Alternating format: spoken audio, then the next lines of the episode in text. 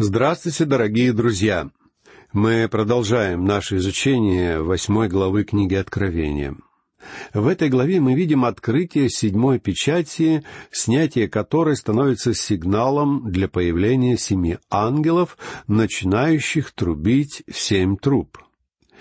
Семь труб, которые мы увидим в восьмой главе, помогут нам почувствовать всю мощь событий великой скорби. Семь труб показывают нам, что Бог непосредственным и сверхъестественным образом судит восставших против Него людей. Подходя к этому отрывку, в котором фигурируют многочисленные символы, давайте будем помнить, что символы являются символами реальной действительности — мы с вами увидим странное и бросающееся в глаза сходство между египетскими казнями во времена Моисея и судами небесных труб. Вполне разумно и логично было бы заключить, что если египетские казни были реальными событиями, то и суды, которые происходят в ходе Великой Скорби, также являются реальными событиями. Те образы и символы, которые используются в книге Откровения, представляют собой символы реальной действительности. Простой бытовой язык не смог бы в полной мере отразить весь ужас и трагичность событий Великой Скорби. Простые слова слишком бледны для такого описания, а потому Бог привлекает на помощь язык символов. Изучая шестую главу книги Откровения, мы увидели снятие семи печатей — Семь печатей приносят в мир суды, которые являются естественными результатами деятельности греховного человека, живущего без Бога. Вообще говоря, пока что мы увидели, как были сняты шесть первых печатей. Эти шесть печатей являют нам начало суда — Первые четыре печати показывают нам, что этот божественный суд начнется с четырех глобальных катаклизмов, которым предстоит произойти на этой земле. Пятая печать позволила нам увидеть великое множество святых мучеников. Говоря о шестой печати, мы познакомились с некоторыми знамениями, которые предваряют судьбу, ожидающую весь безбожный мир в период великой скорби. Шестая печать открывает дорогу для суда посредством сил природы. Семь труб показывают нам, что Бог непосредственным и сверхъестественным образом судит восставший против Него род человеческий. Первый стих восьмой главы описывает то, что происходит при снятии седьмой печати. И когда он снял седьмую печать, сделалось безмолвие на небе как бы на полчаса. Суд уже готов обрушиться на землю, но перед этой бурей наступает кратковременный период затишья — в детстве, куда бы ни переезжала наша семья, мой отец обязательно строил укрытие для защиты от урагана. И однажды нам пришлось испытать такое укрытие в деле. В тот день несколько окрестных городов были разрушены сильнейшими смерчами. Смерчи прошли рядом с нашим городом буквально в нескольких километрах. Однако и без смерчей мы испытали на себе ужасающую силу ветра. Я помню, что перед наступлением самой сильной фазы урагана мы наблюдали момент поразительного затишья. Только что дул неистовый ветер, только что лил сильнейший дождь, только что сверкали ярчайшие молнии. Но внезапно все это прекратилось, и в течение нескольких мгновений стояла поистине гробовая тишина. А затем ветер начал дуть с еще более поразительной яростью. Вся наша семья спустилась в укрытие, и мы с моим отцом вдвоем удерживали дверь. Именно таким образом великая скорбь обрушится на землю и эта картина предстает нам здесь в образе звучащих труб, о которых рассказывается в главах с восьмой по одиннадцатую. А в этой главе мы видим появление новых персонажей. Прочтем второй стих. И я видел семь ангелов, которые стояли пред Богом, и дано им семь труб. Эти семь ангелов предстают нам здесь как особая группа. Я уверен, что среди этой группы будет обязательно находиться архангел Гавриил, потому что мы знаем, что этот ангел находится перед лицом Бога. Как Гавриил сам заявил, когда возвестил Захарии будущее рождение Иоанна Крестителя. Гавриил представился Захарии таким образом. «Я Гавриил, предстоящий пред Богом». Мы читаем это в девятнадцатом стихе первой главы Евангелия от Луки. Также мы знаем, что серафимы находятся перед лицом Бога, окружая его престол. Об этом пишет пророк Исаия в начале шестой главы своей книги.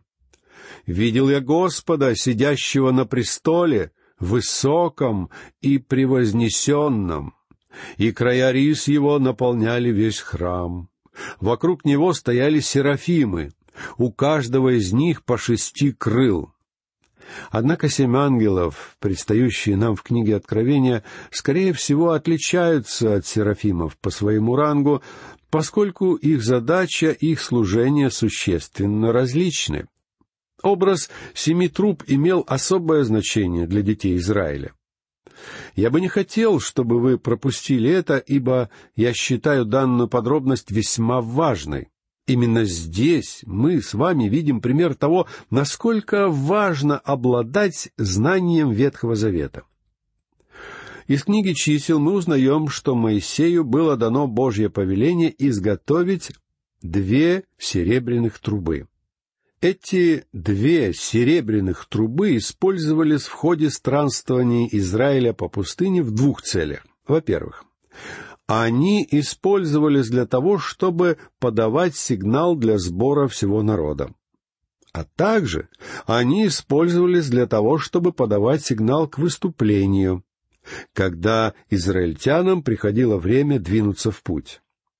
«Сделай себе две серебряные трубы, чеканные сделай их, чтобы они служили тебе для созыва общества и для снятия станов, читаем мы во втором стихе десятой главы книги чисел.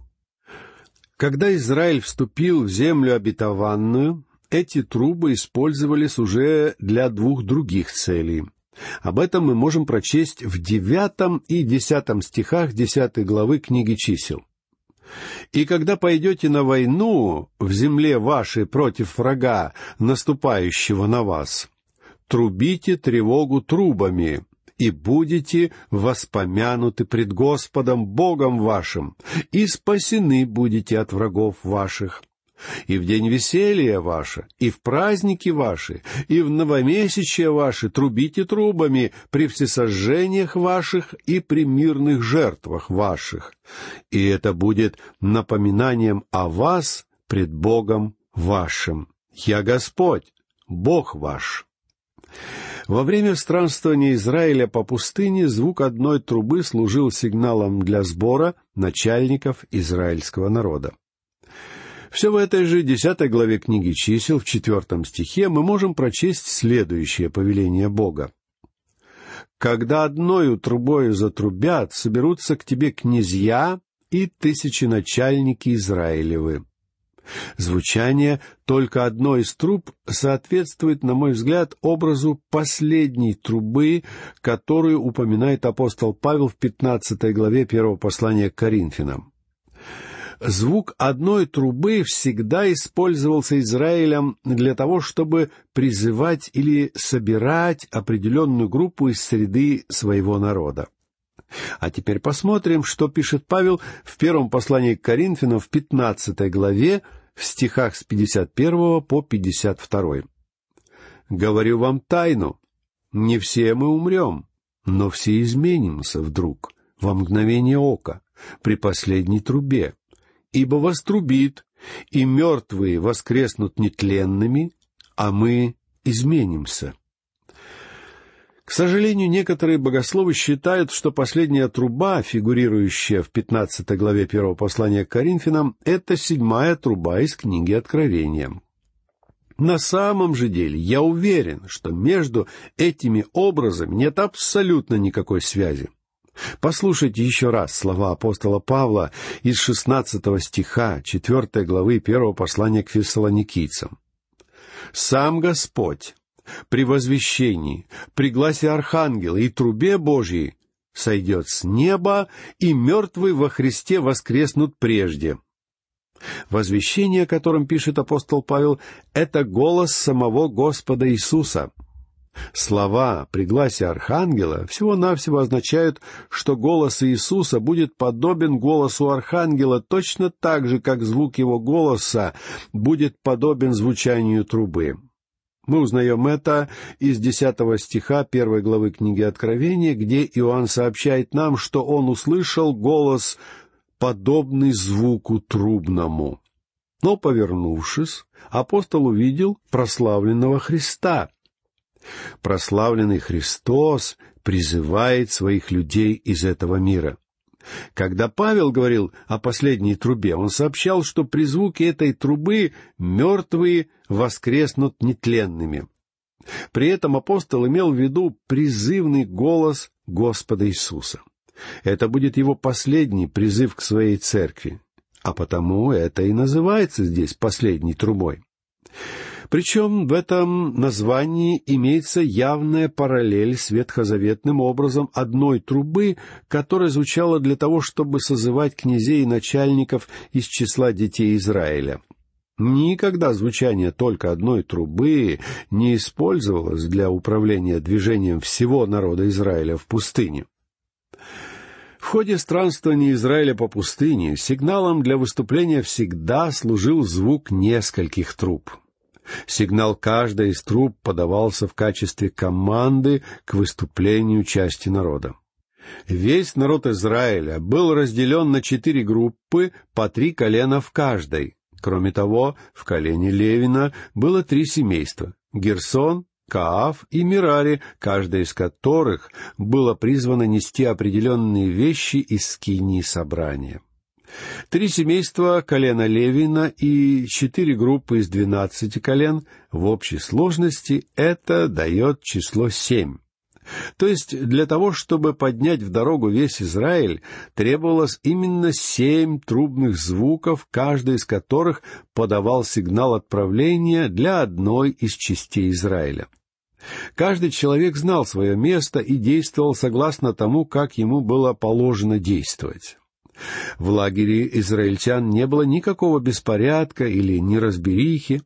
Аналогично апостол Павел говорит, что все в церкви должно делаться размеренно и последовательно.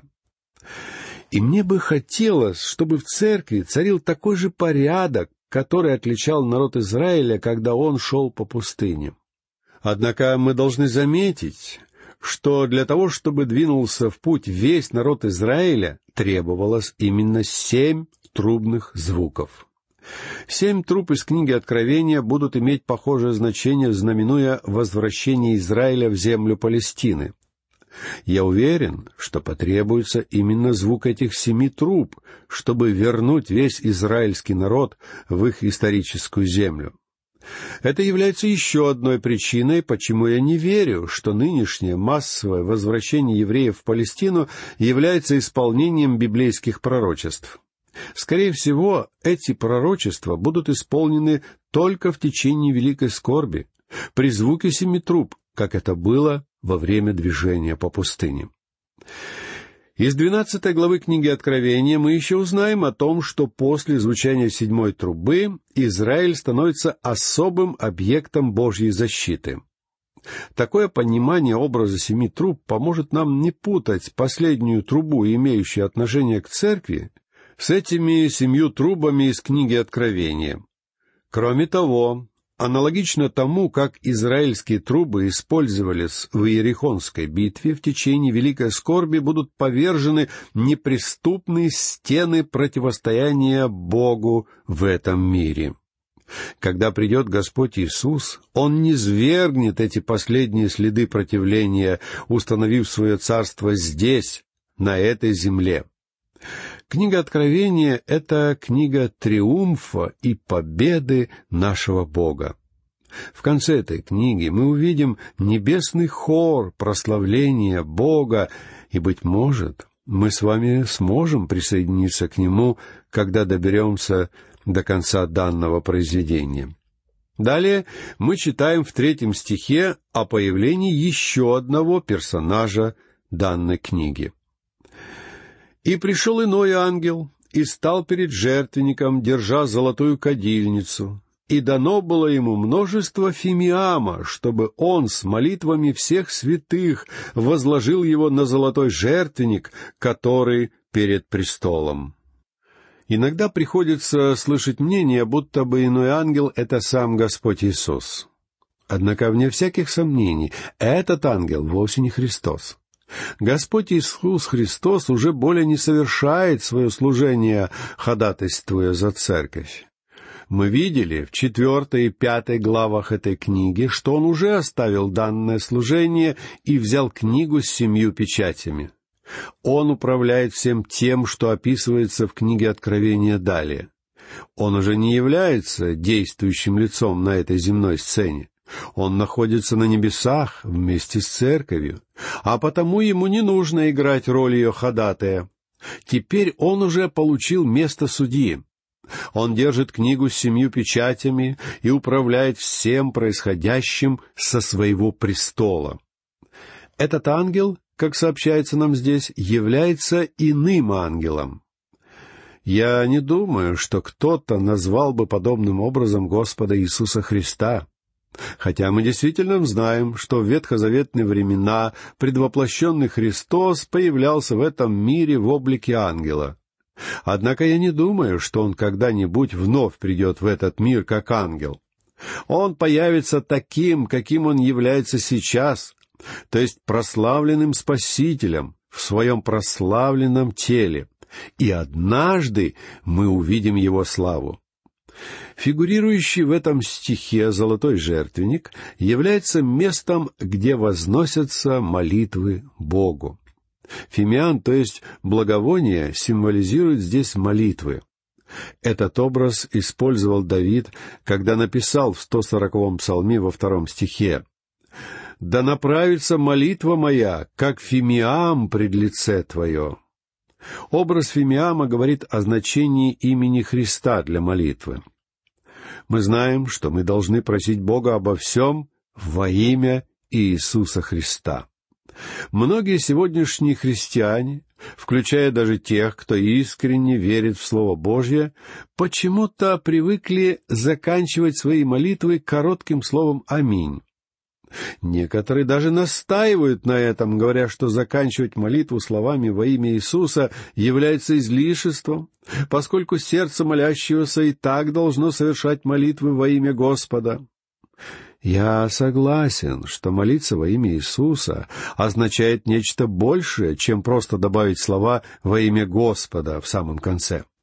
Однако я полагаю, что если вы искренне молитесь во Иисуса, и в особенности, если вы произносите свою молитву публично, будет гораздо лучше, если вы явным образом укажете, что эта молитва произносится во имя Господа Иисуса Христа.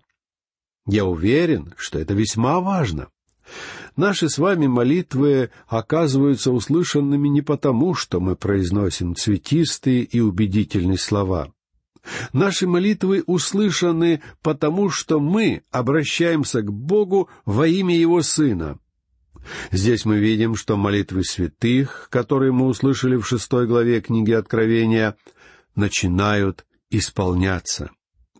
Когда была снята пятая печать, Божьи святые мученики начали молиться, говоря, «Доколе, владыка, святый и истинный, не судишь и не мстишь живущим на земле за кровь нашу».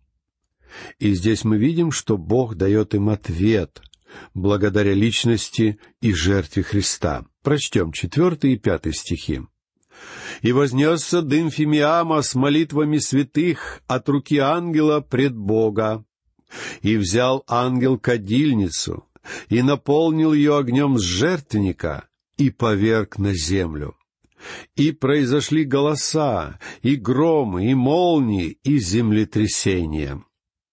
Мы видим, что происходят громы и молнии, и интересно, что в данном случае молнии следуют за громом. Однако это вовсе не противоречит естественному порядку вещей. Обычно мы видим молнии до того, как слышим звук грома, поскольку световая волна распространяется быстрее звуковой. Но на самом деле гром гремит первым, а затем происходит световой разряд. Просто какое-то время мы не слышим звук грома, хотя уже видим вспышку молнии. Также раздаются голоса, что показывает, что все это находится под руководством и управлением самого Бога, вовсе не являясь случайным действием природных сил. Бог стоит за всем происходящим. Происходящие землетрясения являются откликом нашей планеты на те ужасающие катаклизмы, которые происходят на ее поверхности в ходе периода Великой Скорби. Взяв кадильницу и наполнив ее огнем с жертвенника, ангел повергает ее на землю. Израильский первосвященник брал с собой золотую кадильницу, когда ему было необходимо принести кровь в святое святых. В данном же случае этот ритуал совершается в обратном порядке. Ибо мы видим, как золотая кадильница опускается с небес на землю. Иными словами, можно сказать, что молитвы святых поднимаются к небу как благовонный фимиам, в то время как с небес не сходит ответ на эти молитвы. Святые периода Великой Скорби молились о том, чтобы Бог не спаслал свое возмездие за них. Отвергнув смерть Христа, как возмездие за их грехи, люди этого мира вынуждены теперь сами оплачивать воздаяние за свои прегрешения. И события Великой Скорби начинают стремительно разворачиваться. Но об этом мы будем говорить в нашей следующей передаче. А сегодня мы прощаемся. Всего вам доброго. До новых встреч.